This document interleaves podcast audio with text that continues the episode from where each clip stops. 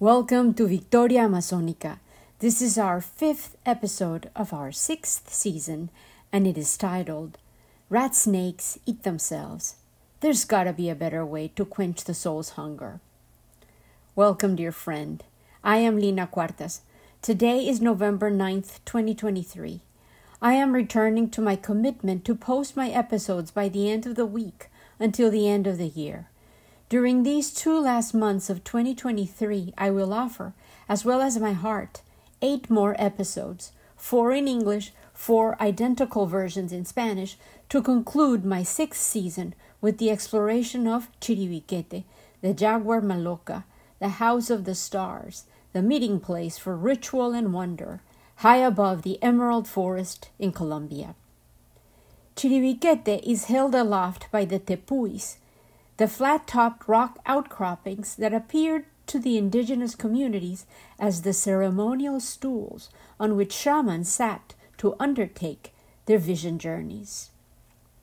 Many of the remaining tribes continue to revere the place where the sun and the moon take turns to travel the skies from east to west riding along the Milky Way, and they undertake pilgrimages to their beloved Axis Mundi, the belly button of their world.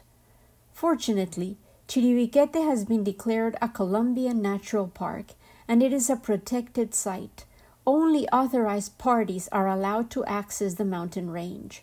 That is precisely why I have dedicated this whole season to tell you the stories of this secluded, magical location and hope to inspire you with its power to take us back to a time when humanity was full of wonder, delight in its surroundings, and respect for the container of life itself, Mother Earth. Today, I want to tell you about a myth that manifests itself in my story and which seems propitious to introduce some of the topics that concern me today. I had grown up with the stories of the mythical warrior women of the Amazon. My mother, a passionate teacher, taught me to read at a very young age because I was driving her crazy with my questions. Little Lina was Amazon obsessed. My research soon revealed that indigenous women had been called Amazons by the conquerors during their initial transgressions into their lands. The original Amazons had been described in Greek myths as warrior women who went as far as cutting their left breast to better accommodate their quivers. They were rumored to only capture men when they needed to copulate, but did not keep them amongst them unless they required laborers or servants. The Amazon River was initially called the Rio Mar, the river that was as massive as the sea. But when the tales of the fierce warrior women made it to the old continent, the Amazon became the chosen name for that wilderness that seemed to seduce imaginations and devour men. The Amazon also obsessed my impressionable mind, and as I have told you before, I made the point of my first two decades of life to find a way to the Emerald Forest.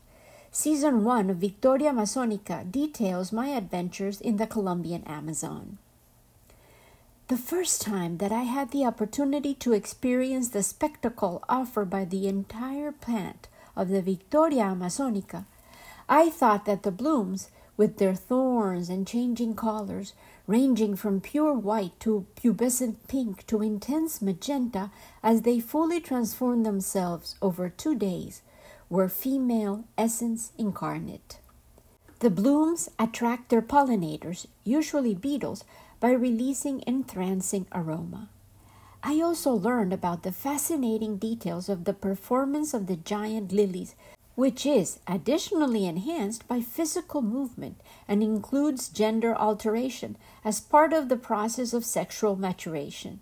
I described the full ritual in detail in episode 1 of this, my sixth season.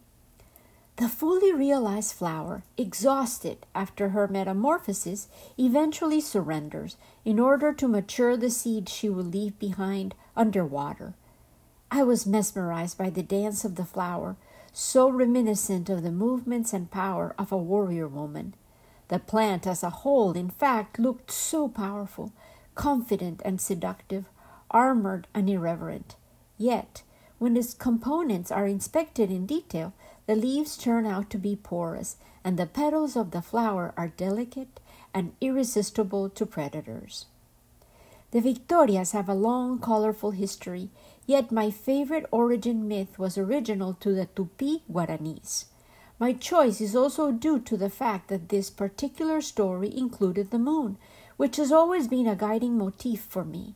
My name, Lina, means daughter of the moon, a name revealed to my mother in dreams, shortly before my birth, which occurred a month after men had landed on the white goddess, La Luna, in August 1969. Now, imagine, dear friend, that we are sitting together, side by side, surrounded by the darkness of the emerald forest, enjoying the warmth of the bonfire we have patiently created. It is not easy to find dry kindling in the rainforest, but we manage to gather moss that offers a willingness to feed the initial flames. Now, my dear friend, open your heart your ears, and your sense of wonder, and listen as I share this unique origin myth of the Victorias Amazonicas, the stars of the waters, which belongs to the Tupi Guaranis. They were a widely disseminated linguistic group with sizable populations in Argentina, Brazil, Bolivia, French Guiana, Paraguay, and Peru.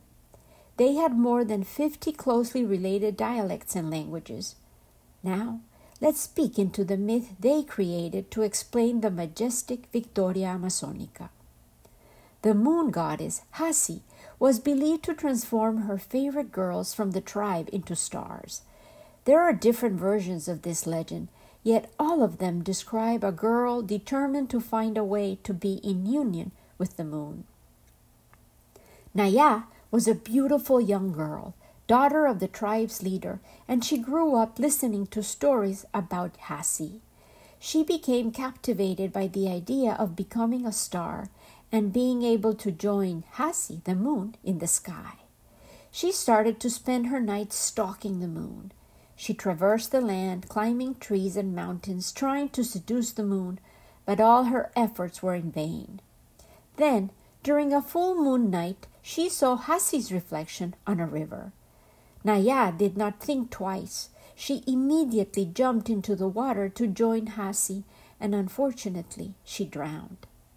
Jaci watched this scene from the sky, and she was moved by the determination of this young girl, so she decided to transform the maiden into a distinct star, the star of the waters, which is indeed the Victoria Amazonica plant. The legend says that the water lily opens its white flowers to bathe in Jaci's light on full moon nights, even today.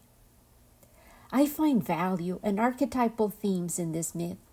I can identify the delusions that we human beings are so vulnerable to the obsessions with success, with shiny, glittery, deceptive values and things. In opposition, there are inner treasures that may be discovered through introspection through the gradual process of transformation and evolution. The Victoria Amazonica itself teaches us that only the passage of time can accommodate the blooming of the human soul, which allows the seeds of wisdom to reach full maturity. In full surrender, the Victoria Amazonica demonstrates when it dies by bending her neck gracefully and then submerging her whole body she settles in the darkness of the murky waters in order to release her precious seed in death. Even beyond her transition, the bloom continues to honor the plant that allowed it to dazzle while it was alive. In death, it achieves transcendence, enacting continuance for the benefit of the next generation. Powerful themes of ancestry, individuation, and memory are held within the giant lilies and the larger container of this wonder continues to be Her Majesty, the Emerald Forest, surrounded by the alchemical flow of water, healing and refreshing water. Within most of the indigenous Amazonian communities, the essence of the Victoria Amazonica, the flower itself, is believed to connect the living and the dead, to bridge earth and water, to allow the transformation of existence into transcendence. She is an agent that enacts the remembering of the warrior women, defenders and soldiers of the soul, the sacred seeds of the world. I needed to summon my warrior spirit this week as I allowed grief to flow out of my being as tears. As scenes of destruction and carnage abound in our shared reality, I was filled with rage. The red emotion that makes me feel like a volcano is gathering within me can only be tempered and managed by resorting to voicing my feelings or creating with my hands. I have responded with both. I want to speak for the voiceless and remind us all that children have rights and we are each called to be stewards of this responsibility. This week, I heard that on average, a child is killed every 10 minutes in the Gaza Israel war. How many more are also dying in the accumulating scenarios of conflict all around the world? I dare ask again how are we responding to our tasks to be the caregivers of the seeds of the future of our world? A child's world is such a fragile, fascinating environment which allows them to establish the foundations for character and to begin to discern the complexities of human nature. World Children's Day is UNICEF's annual day of action for children by children, marking the adoption of the Convention of the Rights of the Child. From climate change, wars, famine, lack of education and mental health resources to ending racism and discrimination, children and young people are raising their voices on the issues that matter to their generation and calling for adults to create a better future. This World Children's Day, it's more important than ever that the world listens to their ideas and demands. On 20 November, kids will stand up for their rights. What will you do? This question was posed by UNICEF on their site. Now, I ask you and myself the same. What will you do? UNICEF states on its website On November 20th, we will once again celebrate World Children's Day. This special holiday was first established in 1954 as Universal Children's Day and is devoted each year to promote international togetherness, to foster awareness among children and adults worldwide, and to remind us all about the unfinished business of improving children's welfare. It was precisely on November 20th, 1959, that the UN General Assembly adopted the Declaration of the Rights of the Child. Thirty years later, on the same date, in 1989, the UN General Assembly adopted the Convention on the Rights of the Child. Let me assure you, both documents are lofty, idealistic, and despite describing basic rights that we should be defending and advocating for as they pertain to every single child, reading it reveals that we have definitely been negligent, irresponsible custodians of the seeds of our future, children in every country of the world. In the voice of a child, I invite you to read the documents if I have managed to intrigue you. Essentially, they remind us that every child is a member of the human family and, as such, has the right to freedom, justice, and peace, and is entitled to special care and assistance. Here's a general summary. A child, by reason of his physical and mental immaturity, needs special safeguards and care, including appropriate legal protection.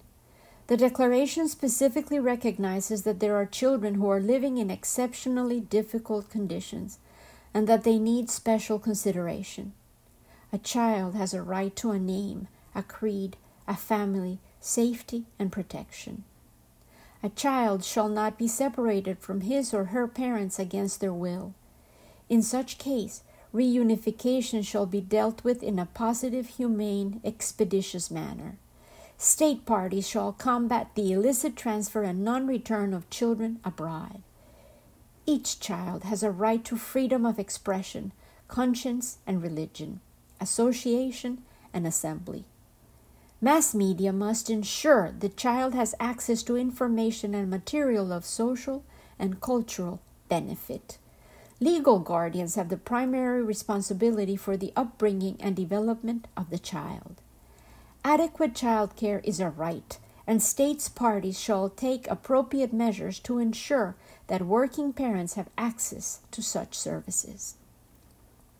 Article 20 specifically states a child temporarily or permanently deprived of his family environment shall be entitled to special protection and assistance provided by the state. Further, it states State parties shall take appropriate measures to ensure that a child who is seeking refugee status receives appropriate protection and humanitarian assistance. The child shall be accorded the same protection as any other child deprived of his or her family environment for any reason. Health, prenatal, and postnatal care are rights of the child, as well as education, which includes the development of the respect for the natural environment within his own cultural and linguistic traditions. A child should be prepared to live responsibly in a free society, in the spirit of understanding, peace, tolerance, equality of sexes, and friendship among all peoples, ethnic, national, and religious groups, and persons of indigenous origin. A child has a right to rest and leisure, play, and access to culture and art.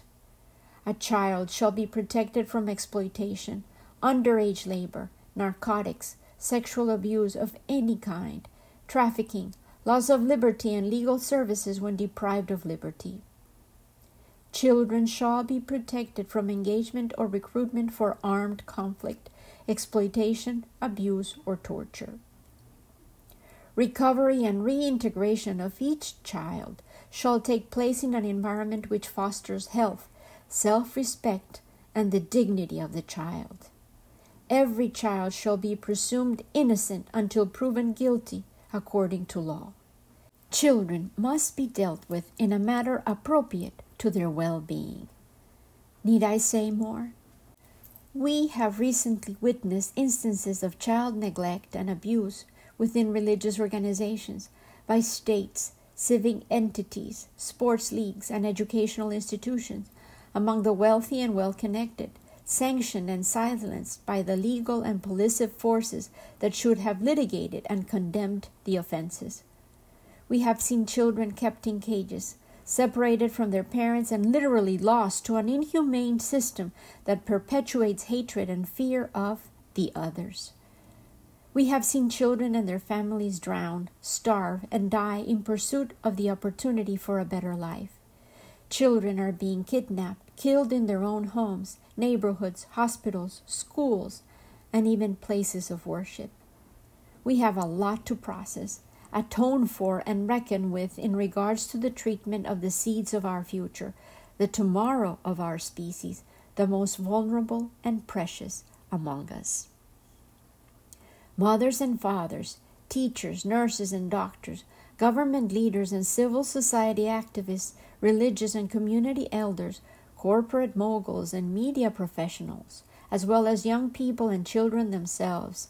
You and I can play an important part in making World Children's Day an opportunity to remember our responsibilities towards the defense of the rights of every single one of our children. Can we reimagine a better world for our children today when so much of our world seems to be crumbling and falling apart? What will you do?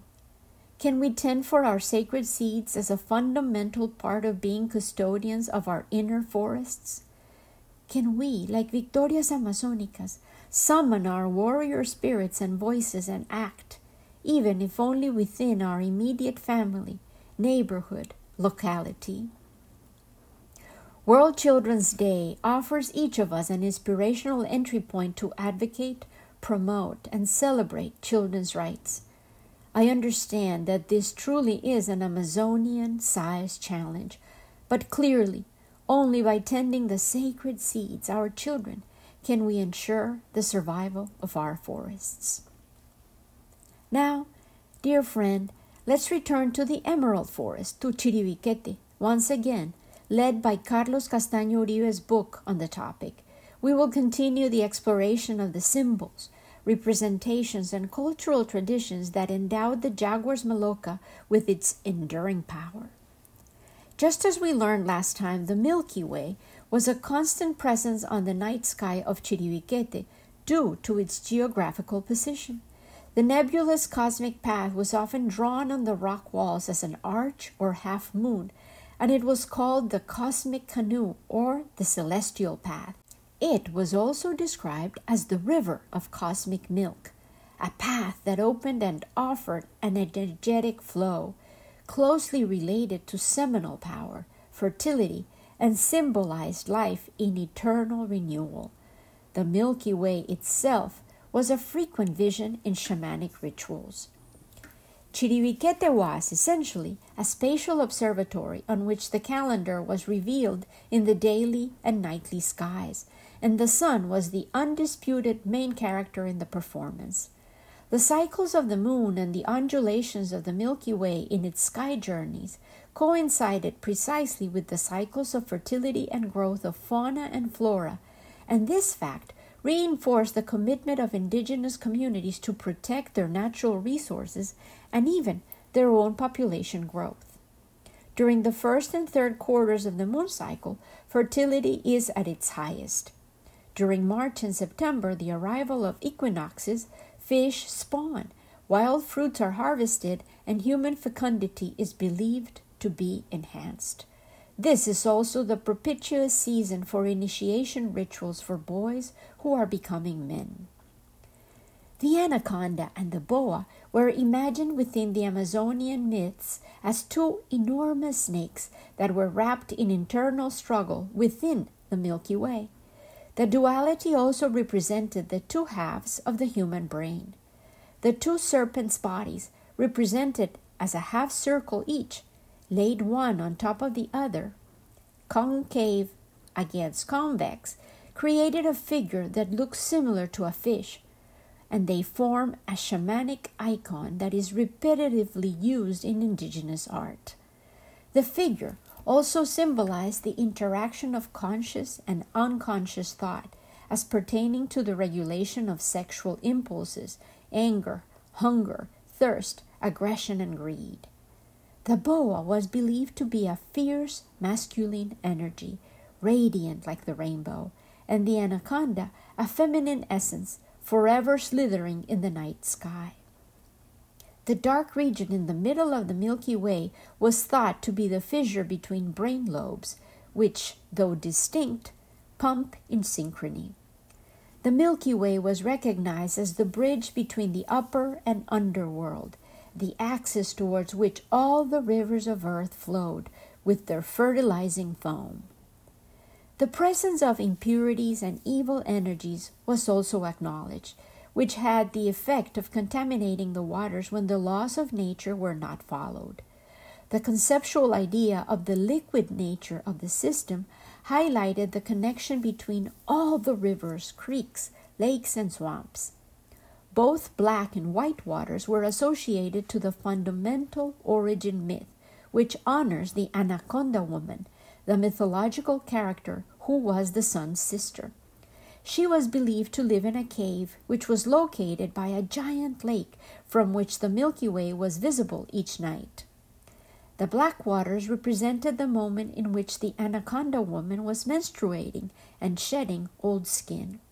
Her brother, the sun, was tempted by her presence, and he raped her and then killed her. This transgression is the reason the Yurupari ritual is still held once a year to remember the sacrifice of the anaconda woman. Women, interestingly, are not allowed to attend.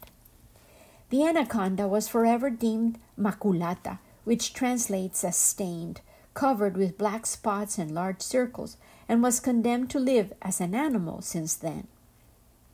The Milky Way allowed the moon to cross the sky, and along with her, the boa was sent by the sun to deliver mankind to earth.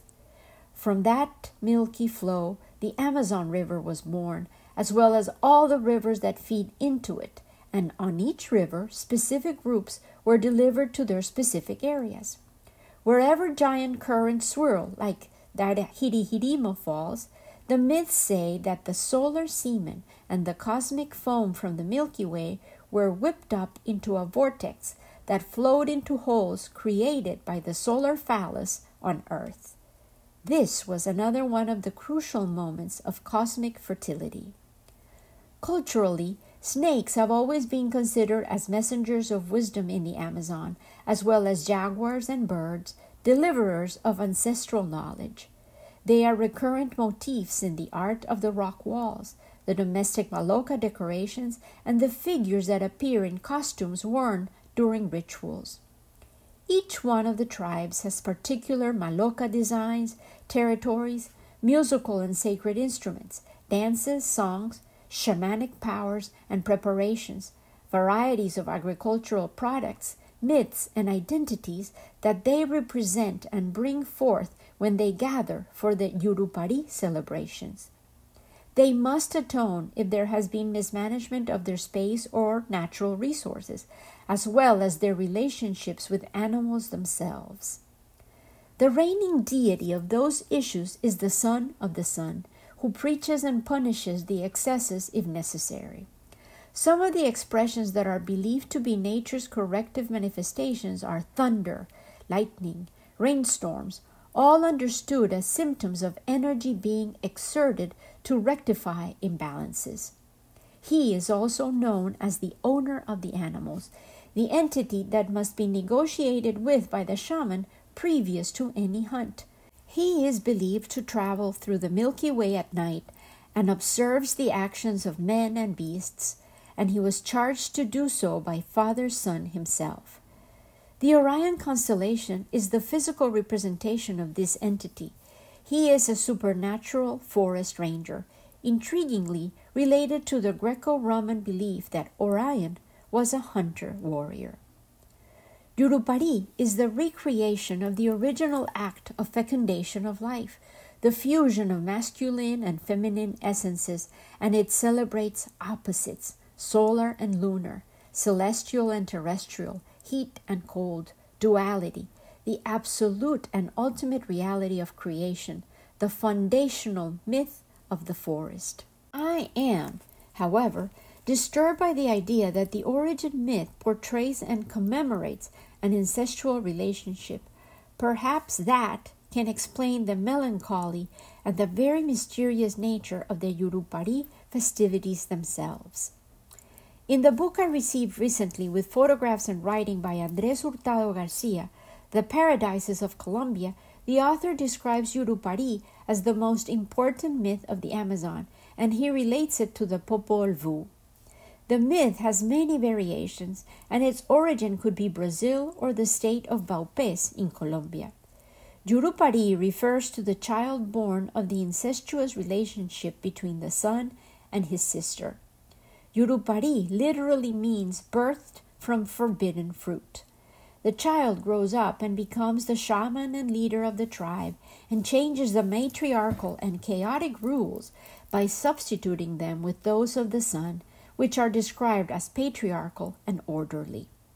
The myth, Hurtado asserts, explains the origin of the world, fertility and resurrection, the struggle between opposing powers, vengeance, and the establishment of rules. Hurtado Garcia traveled to Yurupari, a powerful confluence of waters, where he listened to the local version of the story. According to this local myth, there had been a witness to the incestuous rape by the sun of his sister, an insect called praying to God, who became a man and with his flute started to spread the story of the sun's transgression. Apparently, Hurtado heard a select few people who have attended the ceremony describe, with goosebumps and emotion, the melancholy of the flute, which plays a tune that seems to be coming from the underworld, and they described it as expressing all of the unredeemed pain of the forest. The indigenous inhabitants of the area believed that even the river Vaupés itself was broken by the depth of this sorrow, and as a result, it fissured into a massive waterfall, 10 meters high, which is called the Devil's Fall, or more appropriately, Yurupari. Interestingly, I had just written this analysis of what I consider my fatal human flaw, and I want to share it with you. I titled it Rat Snakes Eat Themselves. My enduring vision for 2023 has been to confront Quetzalcoatl, the plumed serpent, the dragon king, ruler of the sky, spirit of wind and wisdom, learning and science, and she has led me deeper into individuation. So the reflections about my vulnerabilities have been spiraling, like snakes themselves, and the creatures have shown up to illustrate the many points that they seek to demonstrate. I found two rat snakes in spring and summer in my chicken coops. I caught them with my own hands, delighted by their exuberant glittery scales and fleeting tongues, and I listened. I researched their kind, and I found out that rat snakes, in fact, can eat themselves. I am Ouroboros, they seem to hiss, the symbol of eternal return. Death and rebirth revealed in a slithering creature. With my eager hands, I also have picked up dried snake skin, keeping it in a special box where it awaits to be transformed into treasure.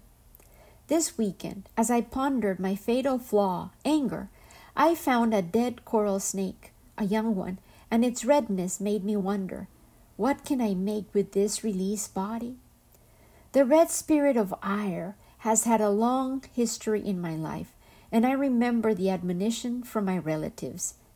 Bite your finger, your index finger, Pocho, when you feel anger gathering like a volcano. I broke the skin on my finger once, and so I thought out loud, there's got to be a better way to manage this larger than me energy, this power. And I realized that by moving my hands, creating, molding, building, not just one bitten bloody finger, I could channel the monster. I discovered creativity and creation. I can picture today as a mature woman my infant Victoria Amazonica, a white bud beginning to unfurl, the pink and magenta hues still only a promise, and I see a pair of tiny hands emerging, seeking ways to generate, to find out what they can do, make, create. The product, the materials, even the concrete result has never been the core of my hands' sustained output. It is the inner catharsis that has transformed the explosive power within into new entities without. My mother's way to exorcise the rage was the declamation of poetry, my grandmother's entertaining and weaving relationships, my Aunt Nena's social savvy and seduction, my sister Monica's her resourcefulness and King Midas' touch to generate resources to sustain her beloved canine refuge. The rock solid role models that I grew up surrounded by were fiercely independent women, divorced, widowed, or abandoned, all of them. They were each Victorias Amazonicas, fiercely independent women who were endowed with porous, disillusioned tickers, broken beyond repair. Yet, like alchemists, they found ways to transform all that heartache into gold, the gold of perseverance and generosity of spirit. Who are you? Life seemed to ask them, challenge after challenge. We know who we are, they answered. No one can tell us who we are not. We won't settle. We won't listen to naysayers. We know better. Today, in our convoluted world, I see so many closed, sleeping buds of Victoria Amazonica everywhere. The anger seethes within. Some have been poisoned by disillusion into forgetting their power. Still more of them have been deceived into merely growing outer splendor, fooled by superficial values. Others have been driven to wither before they can even bloom or discover their power. They are sleeping beauties, and the world needs their power to be unleashed. Change is led by broken hearts made supple because, when the cracks made by each fissure are understood and valued, they allow the soul to grow new wings, like Quetzalcoatl's, so that rebirth may occur. Sorrow, when mined with wisdom, reoxygenates the blood and strengthens the heart and the entire circulatory system of human potential. My own hands, made wild with the need to create, found in childhood a fertile environment in which materials abounded. My father was a do it yourself devotee, and my mother was a teacher who supported every proposal with action and enthusiasm. My need to create was fed continuously with responsive acceptance, and recently, as I have witnessed death, destruction, and desolation, as well as a nasty pulmonary infection that continues to make my breathing shallow and painful, I knew that my hands needed to unleash creativity to create space for healing, a testimony of hope. I made myself a threshold, a new space in which to hold all my lingas and created treasures, the sacred objects that allow me to hold ritual and connect with my inner absolute peace. Then I dreamed about an ocean, the mother of all waters, the element with which my mother had longed to become one when she died, and as she danced with me in my dreams, in dazzling white, which she always wore for celebrations, she twirled and reminded me of El Gusto. Pocho, she said, create with abandon. Do not hold back. Do not reason. And let your hands fill the world with color in response to the darkness, with beauty to eclipse the madness. Make your life a song that fills the void and heals the souls. I have recklessly poured resin and mica powder onto unstained concrete, weaving aquamarine waves and a deep vortex of indigo blue in which dolphins swirl and inhabit their liquid world with abandon. The foam kisses a resplendent shore of glittery sand. Seashells and gifts from the sea of metallic hues dot the sandy shore, and four little turtles trudge on in their impossible trek to the endless return. The waves, I can hear them whisper, You will never find the same sea whenever you step in me. Metamorphosis is life, its evolution. Rat snakes eat themselves. There's got to be a better way to quench the soul's hunger.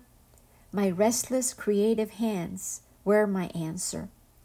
Hand held up high, as the world seems to crumble, as it always has, I can offer to fix a broken baby Jesus, to glue a broken pot, to hold a mourning friend, to stir a healing broth, to hold a shivering puppy, to hold a beloved chick.